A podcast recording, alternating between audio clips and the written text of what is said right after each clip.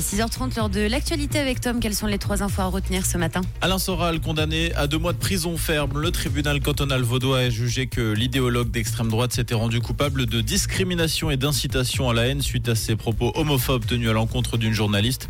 Le polémiste pourra faire recours au tribunal fédéral. Les personnes de plus de 55 ans ont été escroquées à hauteur de 675 millions de francs cette année. C'est deux tiers de plus qu'il y a cinq ans. Les arnaques traditionnelles par téléphone ne constituent qu'une petite partie des dommages subis par les aînés.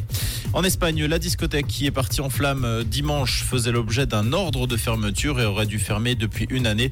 L'incendie a causé la mort de 13 personnes. Rouge, l'actu revient à 7h.